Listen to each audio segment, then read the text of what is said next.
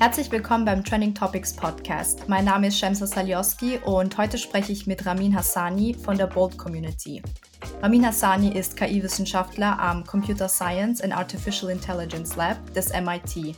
Seine Doktorarbeit und seine fortlaufende Forschung zum Thema Liquid Neural Networks wurden international mit zahlreichen Nominierungen und Auszeichnungen anerkannt und über die sogenannten Liquid Neural Networks, die Benefits, aber auch die Gefahren bezogen auf KI reden wir heute mit ihm. Now let's switch to English. Ramin, thank you so much for being on our podcast. Let's start with the first question. Yes, let's do it. What first drew you to science and technology? And were you that one kid that was building a robot while other children were eating sand in the park? Yeah, so yeah, I was always fond of mathematics and physics. So I was like into really understanding like how things work. And it was like the easiest subjects for me, you know, like at school.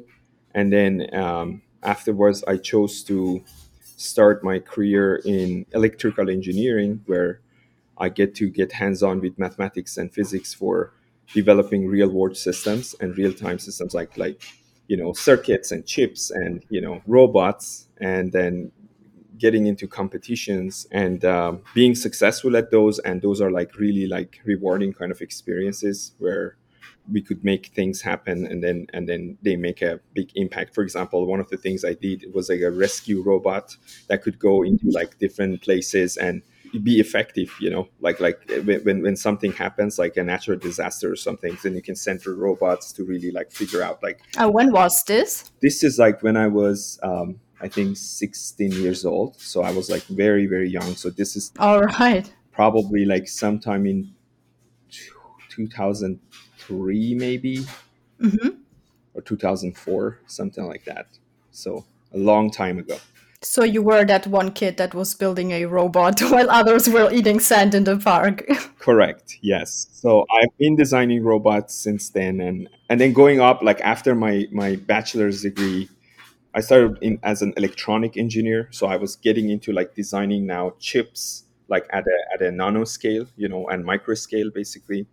And then these are um, these are kind of control units that can be used as in a car in a you know in a robot in a you know any appliances or anything you know something that does something smart in the world of electronics. And then so i focused on that and then i was in italy uh, politecnico di milano where i was doing my master thesis in 2014 on my master thesis there was this professor he told me that hey you know like we are working on an experimental project. We want to bring neural networks of brain inspired neural networks on chip. And we want to design the next generation of chips. So if you think about like chips and, and and controllers that you have like as an electronic system in your phone or any kind of devices they are logical systems okay? They have like they follow some logical rules and then as a result of those logical rules they can perform really well on on certain kind of applications of logics and everything then there is this new category of things which are continuous and analog you know like the world is can, can be actually modeled into waves you know like the world is like and waves are analog kind of processes you know so you want to interact with the world from the analog perspective and your brain is an analog machine. So it doesn't do zeros and ones. Your brain is basically doing analog computation a lot. And then as a result, one of the properties of analog computation is the fact that they're extremely energy efficient. You don't need to spend massive amount of energy. Your brain is powered by a 20 to 50 watt kind of energy kind of source, which is which is unbelievable given the size of your things that you want to do. So so ideally we want to take those kind of insights from the brains and build something on chip which is as efficient as those kind of uh, as, as the mechanisms in the brain. And then this professor was telling me this stuff and it was so fascinating for me to get into you know like like what an opportunity this is and i really want to take the risk. Like we were all like new to the to the to the ideas and to do this. And then we did that in 2014 we showed that in the in the brains and in, in in in biological kind of nervous systems you have a lot of noise okay so you have a lot of noise so and the brain apparently is using that noise as a resource for computations okay So what we tried to do, we wanted to see what's the effect of can we create a noisy circuit that is actually more efficient than a logical deterministic system. Okay. And then that was basically the goal. And then we managed to do that. We showed that noise is actually a resource for computations.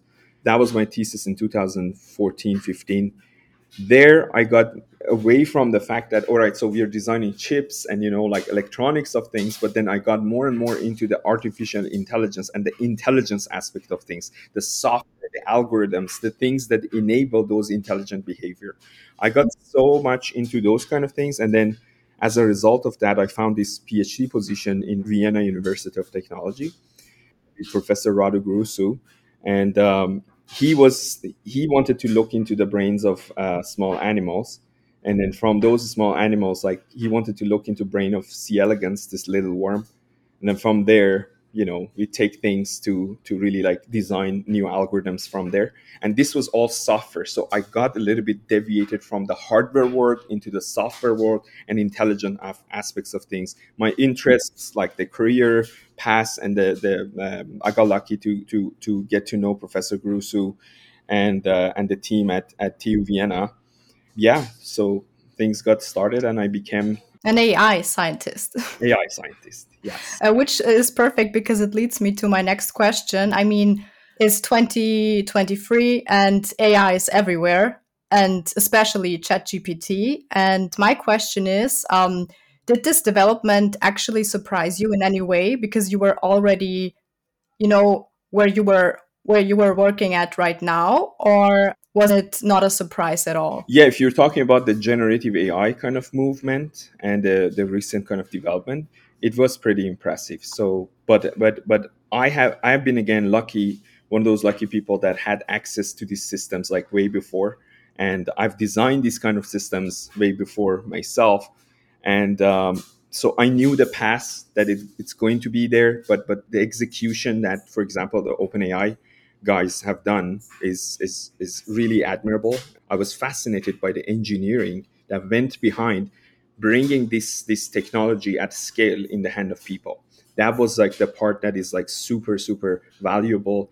It was a it was an exciting time. It was a great time to be alive. You know. Mm-hmm. I mean, I think that's the craziest part about everything. I mean, students at school are using artificial intelligence. It's it's insane. It is. It is. It's pretty fascinating how this movement started and got in the hand of everybody you know which is which is amazing. Mm-hmm. now i'd like to dive more into one of your research focuses if that's all right. Um, liquid neural networks. I, ho- I hope i'm pronouncing it right.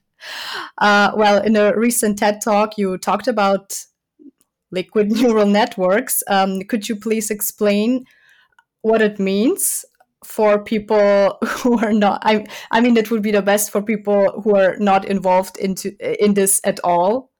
That means as easy as possible.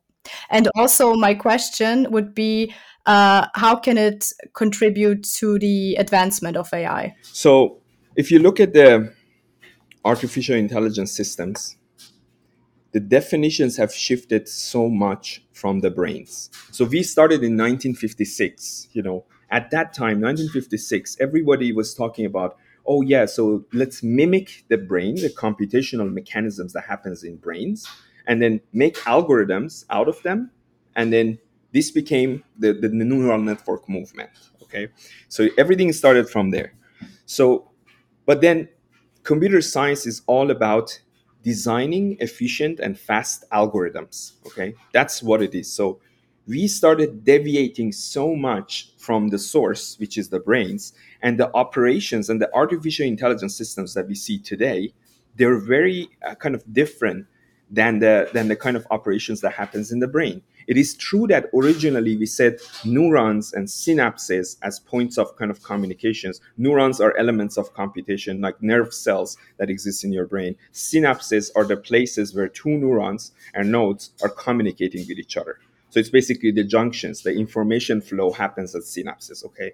So then these functionalities got so much abstracted away. They became so simplistic. For example, we are modeling, for example, information that flows from one node or a neuron from the to, to the other neuron in an artificial neural network with a scalar weight. Scalar weight means like like you know you have a number. You you say that okay the strength of this synapse or communication is five, is ten, is ten point five. You know like we associate a number to that kind of communication. But that's not actually what happens in the brains. In the brains, the information flow between two nodes are really like strong. So there are so many different aspects. Very complex. It's a very, very complex process. Why didn't we encode those kind of processes into artificial neural networks? The reason being, if you encode those kind of complexity, as you make your systems and algorithms more complex, it is much harder to interact with, it is much harder to actually build these systems on hardware so at the time, we didn't have the hardware to build these kind of systems on top of. That's why we went towards the simplicity. And now we see that even from those simple algorithms, which came the transformer technology, which is the building block of all the artificial and generative AI kind of like large language models and everything are built by these transformers. And then there is like on the computer vision side, we have like some other operations like convolutions and you know like you have like many different architectures that came out of this simplistic version of uh, uh, you know, like like uh, uh, mimicking the brains. Okay, so they're very very simplistic. As a result of that simplicity, we we managed to scale these systems very very large, you know, and that that became like our our today's artificial neural networks. Now there there are fundamental challenges with these technologies, right? These systems are not, um, you know, they they hallucinate. They're black boxes. We cannot really explain the behavior of these systems and and many many more kind of socio-technical challenges associated to this kind of uh, uh, uh, artificial intelligence the way we create artificial intelligence my research question during my phd and then postdoc between TU Vienna and mit was can we do better? Can we go back to the source which are the brains and then take inspirations from the brains properly this time? Because now the hardware is good. Now we have substrates that we can actually run these systems. Now, what I did, I started looking into brains. I started how information propagates between two nodes in the system. Like, let's say, a neuron that is sending information to the other one. Now, how should I model the behavior of this system so that I'm not that simplistic and I'm not too complicated? I'm just somewhere in the middle that I capture a lot more of the properties of nervous systems and now let's build an artificial intelligence system around that kind of topic. So I bring in these complexities from neuronal synapse interactions in the brain of little worm. You know, I, we look, we started looking at the, the brain of the worm because in the short question, when was this? This is 2015, 16, and 17. So the start of the process was actually then, and then, years ago then yes it is basically this was the start of my phd program okay so i started working working actually on this topic and then um, so through years like we we we managed to get the you know the whole um, uh, infrastructure of how how these things work. And then the right mathematical formulation that can be the source and foundation of new artificial intelligence systems that are more brain inspired. And what would that brain inspiration give us? It gives us a lot more capacity to learn with small elements massive amount of things okay it gives us so much in respect to explainability. We can explain these systems if, if you create, build kind of systems. And we, we call them liquid neural networks because as a result of these systems you can have the potential to um, to be flexible even after training. So if you think about your brains you, the brain is not a rigid system. So after training it is basically still can adapt itself so you need to have mechanisms that are adaptable, right? So the adaptability basically um, creates the word liquid, you know, and the, this adaptability is a direct result of how brains actually interact in the in the in, in nervous systems. But how would this then work, um, like as a real world application? Great question. So one of the things, like we started focusing on autonomy applications and real world applications. For example let's say let's say we wanted to do autonomous driving. We showed that in the space of autonomous driving you can manage to drive a car with 19 nodes 19 neurons. You can autonomously drive a car with 19 nodes. That's fascinating. So that's because the current at the time in 2020 actually when we started like working on this project we uh, artificial neural network systems they could manage to do that with millions of neurons or millions of elements. We showed that you can actually stay as small as 19 nodes to, to perform the same task which was one of the fundamental reasons why this technology is very helpful. And the fact that each node our of our system is much more elaborated and it's more complex it enables us to have like a smaller system but very very powerful you know? And then we showed after that that with 30 neurons you can you can fly drones autonomously. That's like insane you know like like compared to and this the results of these papers are published in nature machine intelligence paper you know like in nature magazines and and in science robotics magazine. They, they were in the cover of the magazine in both cases.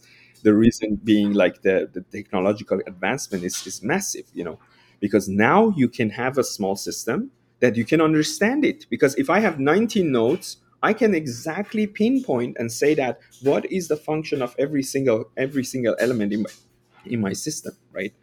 That's like that's that's massive and that has like amazing implications. We can improve the trustworthiness of our systems. We can we can ensure safety of these systems. We can do a lot more. My next question kind of relates to that. I mean uh, do you know companies um, that are already using it? I mean is it is it a thing already or do we still need time in order for it to be actually used by you know people out of this the science bubble? Let me put it that absolutely. way. Absolutely. We have been developing this technology together with companies okay? So they, they we had sponsors at mit at the time. Uh, so so we've been working with toyota we've been working with boeing we've been working with us air force and uh, these are basically companies that uh, the, the, the, kind of the ultimate uh, goal of this research was to enable kind of explainable autonomy for these people, right? So to, to provide like kind of the service, and it is actually going in a very very promising direction, and uh, they are all like kind of at their at the stage where they're like kind of productionalized kind of liquid neural networks so that they can be used at, at the product level as well. The other thing is that liquid neural networks are universal computers.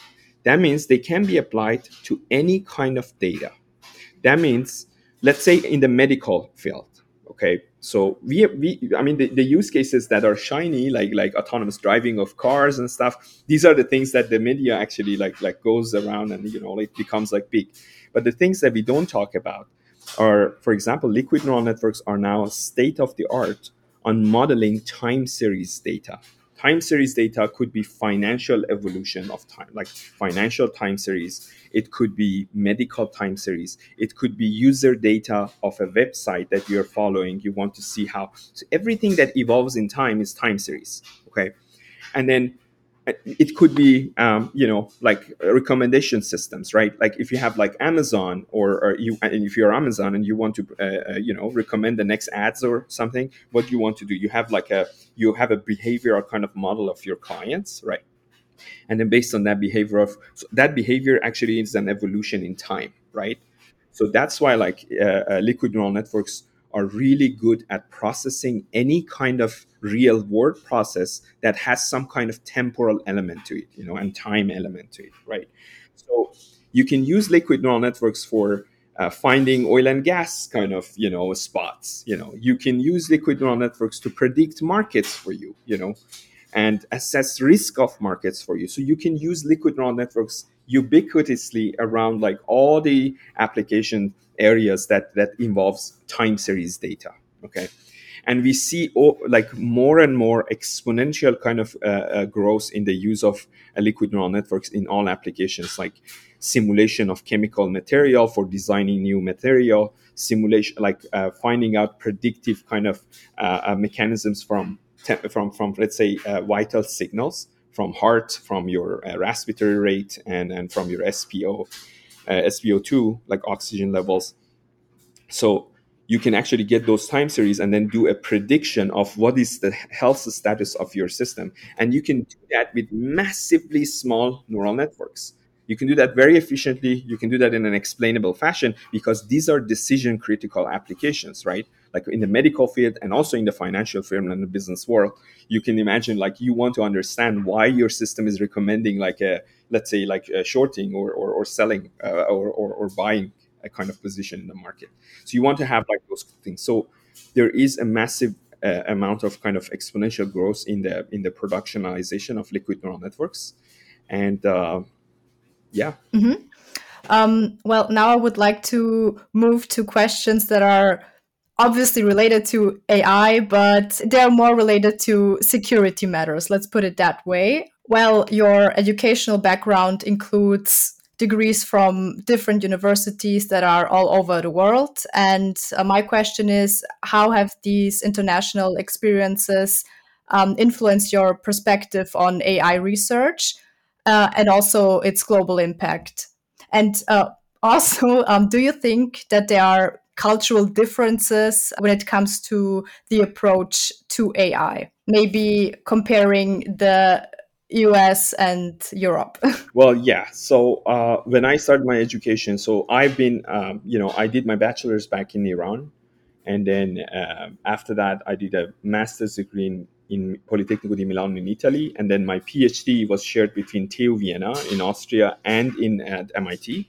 And then after that, I stayed at MIT. So I have actually a broad spectrum of those kind of. You do. It's impressive. And um, I can say that on different aspects of things, uh, there is a strength everywhere, you know, and people approach the people like in the academic atmosphere and universities, they want to stay powerful in that thing that they have been powerful. For example, like in Vienna, logic is like something like is extremely powerful, and we are we are like one of the you know like like really really top notch kind of uh, maybe maybe even top ten in the world, you know, in terms of like standing in logics, you know, and then um, obviously like in an AI scene, uh, uh, MIT and in, in, the US like is is like way ahead in terms of like where, where uh, what we are doing and advancing the technology and looking looking out for the future of AI. And because we had a lot of head start, you know, there there have been there has been like some risky research that got funded and then these research ideas like visionary like the very moonshot ideas they got funded and then they they they they, they kind of became this this new growth of technology in the ai kind of aspect theoretical stuff like in from Europe is is very very very good. Like theoretical research is, is amazing especially like Politecnico di Milano and also like a lot of uh, institutions in, in in Europe. They have like those theoretical advances because there's also like an imbalance of capital going into academia and and you know interaction of industry with academia especially in this realm of AI has been like very imbalanced. Like for example we had like amazing uh, like in, in the US is like uh, you know most of the fund like a lot of funds actually goes into this kind of direction and that that hasn't been the case in the in, in Europe and even the scale was not comparable. And and we have to we have to acknowledge the fact that uh, AI technology is a capital intensive uh, technology. So you need to you really have to invest. If you want to make progress and if you want to become uh, leading a, a main player you need to spend money you know? That's like one of the inevitable things about about being in this space yeah on, i would say on the theory side europe has uh, a lot of things to say like we have we have so many key key uh, findings coming out of europe but then does it make it to the you know leaderboard in the finance finance kind of situation and and building capital and building kind of businesses useful businesses in europe no it doesn't so those kind of things are getting used by like other other kind of countries like China and US, for example, in this case. Mm-hmm. My next question is, I mean, also related to that, but more about um, something that people are highly discussing at the moment, um, and that's security threats due to AI. Um, and I wondered, what are your thoughts on that? I mean, even the UN Secretary General many times called it a threat. Yeah, so I think there's a there's a fundamentally wrong thing about that. You know, so I don't see AI as a threat. I see the risk, and risk has different different levels, right? So you need to you want to quantify the risk of things that you're talking about, and governments and, and legal like legislative kind of uh, uh, entities they have to communicate a lot with ai uh, experts themselves you know that communication is key because when you, we understand these systems we design these systems and we understand the risk of them we can we can we can tell you we can quantify like what kind of risk are associated with these kind of technologies. And i think as a result of that i can say that there is no risk that the benefits of ai are massive and uh, there is no reason to be there's no reason to be afraid of uh, artificial intelligence for no reason. Why? Because in ai we work on safety and confidence and you know like putting like confidence into our system evaluating with metrics with quantifiable metrics what is actually the, the risk associated to a model. So scientists already know the associated risk and we can quantify that kind of risk right? So once you have a, once you have those kind of metrics there's no reason to be uh, fearful about something you know? You can definitely say how the system is going to behave in different scenarios you know? And for decision critical applications like fundamental technologies like liquid neural networks that, we develop for example that could be like one of those solutions there. Why? Because there you understand the system fully. It's coming from a black box to a white box now you know? So you understand everything of it. So if the, the design of ai system is moving towards more explainable more aligned more kind of you know safer these are the things that definitely is happening in the science community with a, with a massive exponential kind of growth as well. The, a lot of funding is going into that direction which is a positive positive side. And i think governments has to spend time in that and energy in that. Then uh, the, the, AI doomerism has, has some marketing attitude to it, you know, and, and, and people just want to put themselves on a, on a scene or something. And that is, that is absolutely not true. And you don't want to jump on that board because, you know, the field is like really, really advanced and the experts already know what they're doing. You know, it is, it is something that is under control. That said, the future implications of a superpower kind of thing that we are we are going to build in, in a couple of years. That is something to be aware of and we are aware of it you know and we are putting uh, uh, uh, you know quantifiable measures of risk around those those even super intelligent systems. It has to be like kind of discussed in a in a way that interdisciplinary people come together and discuss about these things. And it should not be only around like governments and legislators like sitting together and decide about AI. So it has to be interactive with a lot of disciplines, not only AI scientists, but also mathematicians, physicists, neuroscientists, like people from many disciplines, biology, like and the application sector and the financial sector. So everybody has to come together to really find out like what are those kind of what are our, our borderline things and design kind of regulations around AI. I'm not against like regulations against AI. Like regulations are good, you know, there has to be some sort of regulations, but the fear mongering is something that you should not do, and you should not be really be on that on that. So, so AI is is is having massive amount of benefit and it's changing our lives for the, for the better.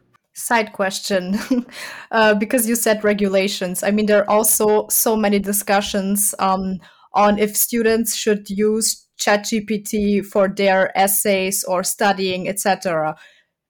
I mean, what are your thoughts on that working for a university? yeah, so this is basically directly corresponds to every time a new technology came in. Like, does do you do students have to use um, uh, calculators at school or not? You know, do students have to use a software that can help them do stuff or not. So it is inevitable that this technology it is going to be in the hand of students if you want it or not. So the technology is actually going to be available. What has to be changed and what we the, the right question to ask here is what do the the, the education sector have to do to change their kind of uh, agenda to, so that we can build like better curriculums around these topics so that it actually kind of facilitates the coexistence of this uh, amazing technology with the students because this is absolutely essential because our our power as a, as a nation is in the hand of our kids with, that are like have infinite amount of energies right?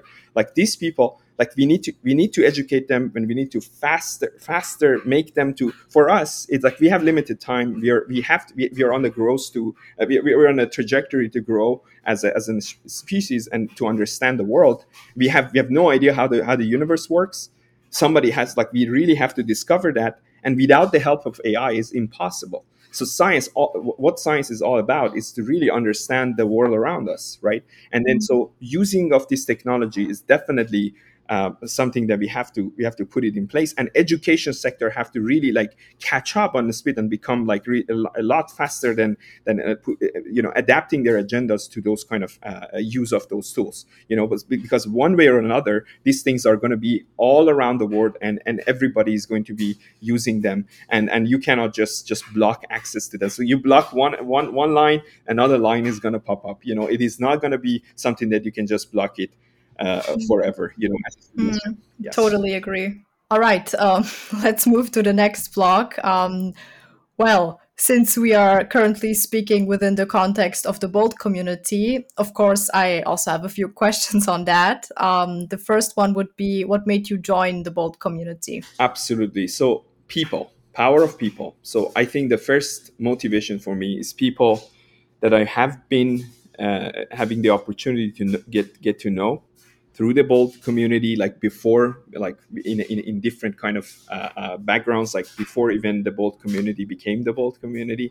And uh, i believe in in those people and i believe that this kind of as i said before it is super useful to bring people from different disciplines together in order to make large decisions and bold decisions. So it is it is absolutely the right way of uh, organizing like a community and uh, and really having having kind of actionable items coming out of kind of uh, uh, on conferences and conferences that be that coming out of our uh, uh, you know like, like the, the, community itself. And I think it would be it would get enabled by having an agenda on on on how how can we document how can we take actions on the conversations that happens during these kind of conferences because you're bringing key people in the industry that, that have power and that have, have sayings about like like things around us.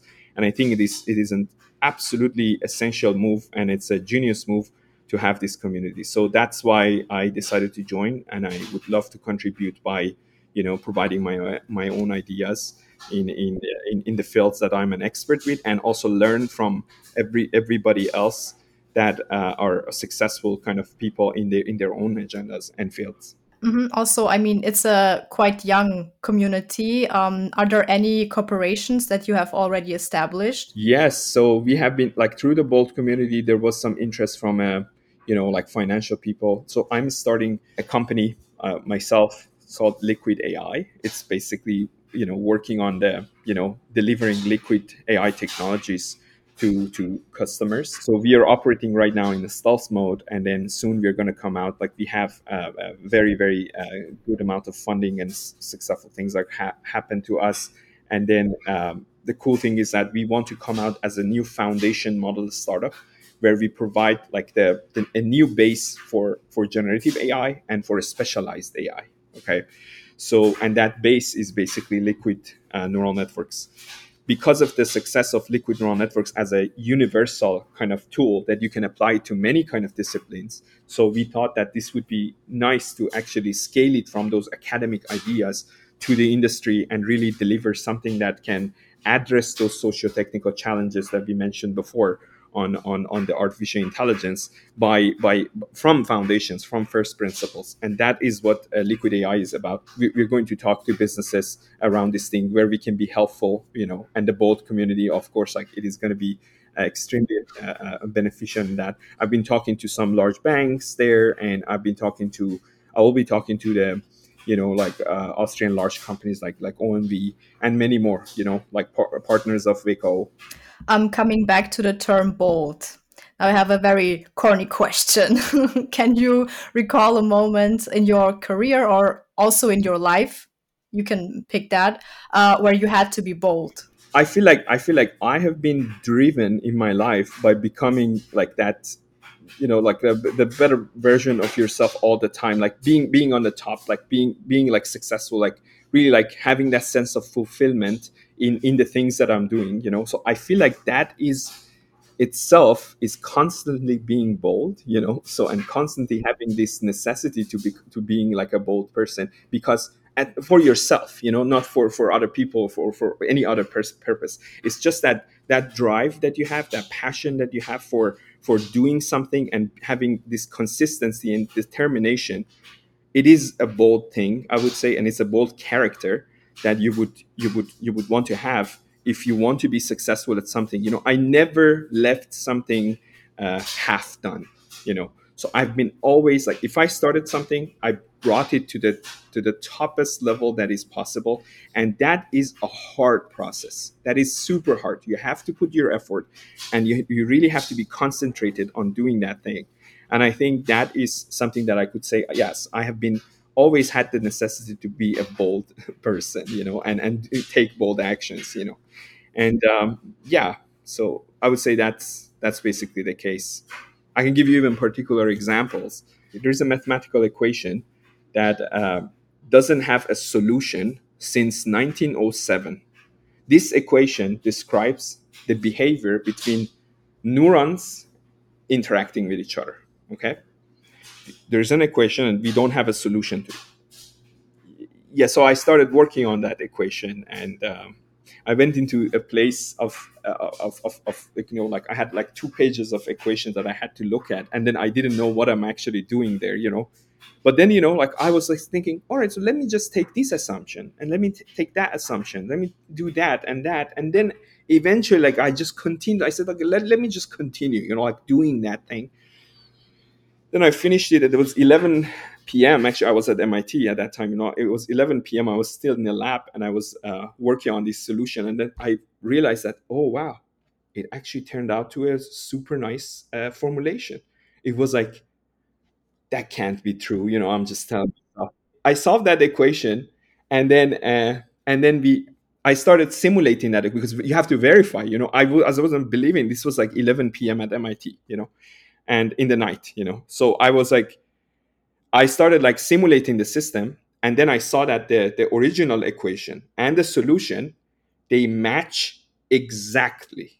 And then so so that became a nature uh, nature machine intelligence paper, and uh, I'm very proud of it. And I hope and I hope this as, at some point people would realize the value of this solution because this would enable massive simulations of brains because when we want to understand brains, we do simulations. You know, we make replicas of brains and then we do simulations. Now, can we do brain scale like at billions and trillions kind of number of neurons simulations? No. Today, with the current technology, we cannot. With the solution that I actually invented, you can do that. Now I enable simulations of brains at a scale that would never been possible before. So that that's the implication of that equation because it basically describes how the brain works at the foundational kind of level like how neurons in, uh, uh, exchange information with each other you know? That was the equation that i solved. Hopefully at some point some uh, people are going to catch up and and you know work on extensions of the idea. But the thing is that solving that uh, open question from 1907 itself was a dramatically huge moment for myself. Oh, I can't believe that. It's insane that you're just telling me that, like, oh, by the way, you know what I solved? Yes. and uh, yeah, so so I think I think these are these are kind of the things that uh, like moments that I and I feel like if I wasn't persistent, if I wasn't determined, if I wasn't like really focused and and really like like just not having this fear of failure you know and even even not being afraid of failure for for a second you know failure is part of it you know experience is experience you know. And yeah so i think i think those are those are the character traits that i followed and i think it, it really helped me to to get there you know. Otherwise uh, and i think these are bold. Mm-hmm. now let's come to the final question. Is there anything you would like to tell younger people that are interested in a similar career? So, what I would say is that you have to first explore. Don't be afraid of exploring different options, different things in your life, because first you have to do a large search into what is it that you are um, you're super interested in what is it that you want to do and makes you happy? You know passion is actually overrated i would say. So passion is very overrated. So if you think about passion it's like defining and, and spending time to defining passion that's i would say it's it's it's a little bit overrated. So what you have to focus on more is like how can i live my life in a way that i'm like happy and at the same time i'm actually contributing something to the world? And that so happiness happiness and having a good contribution that requires you at a young age to do many things at the same time you know? You have to explore first. But then once you figure out like there is something that is like has the potential to be interesting for you you need to go deep as deep as possible you know in that topic. Then become an expert in that topic. That's like another thing. And at the same time having a continual learning and you know having an overlook of where the world is going you know what are the other fields? Don't be ignorant of these things. So don't have like so much bias about the things that you're doing. It's true that you are working on that thing but there's like a lot of other interesting thing happens in the world you know? And this is not like the only thing that matters you know? So you have to have like this open kind of um, you know approach all the time while having an expertise and developing an expertise for yourself you know? And then don't really like get get too much kind of distracted by the by the passion kind of conversation. And and i would say like the approach would be like just just do it you know like the nike nike.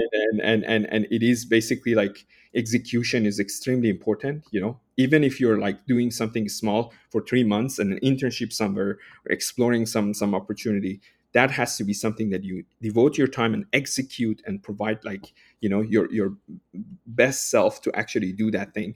And then only after the execution time you realize like how valuable these things has been. And and uh, and and you can assess that that process and you can say that okay do i like it or not? Because the, when, when you, in the in the in the process of doing things when you're young you still like you might one day you hate what you're doing one day you might love what you're doing you know but then but then I, I would say like completion process of completion of a process af, like of, of a job or an experience that moment can give you the idea like that's the time to assess you know while you're doing it just do it and have fun you know that's what that's what you have to have.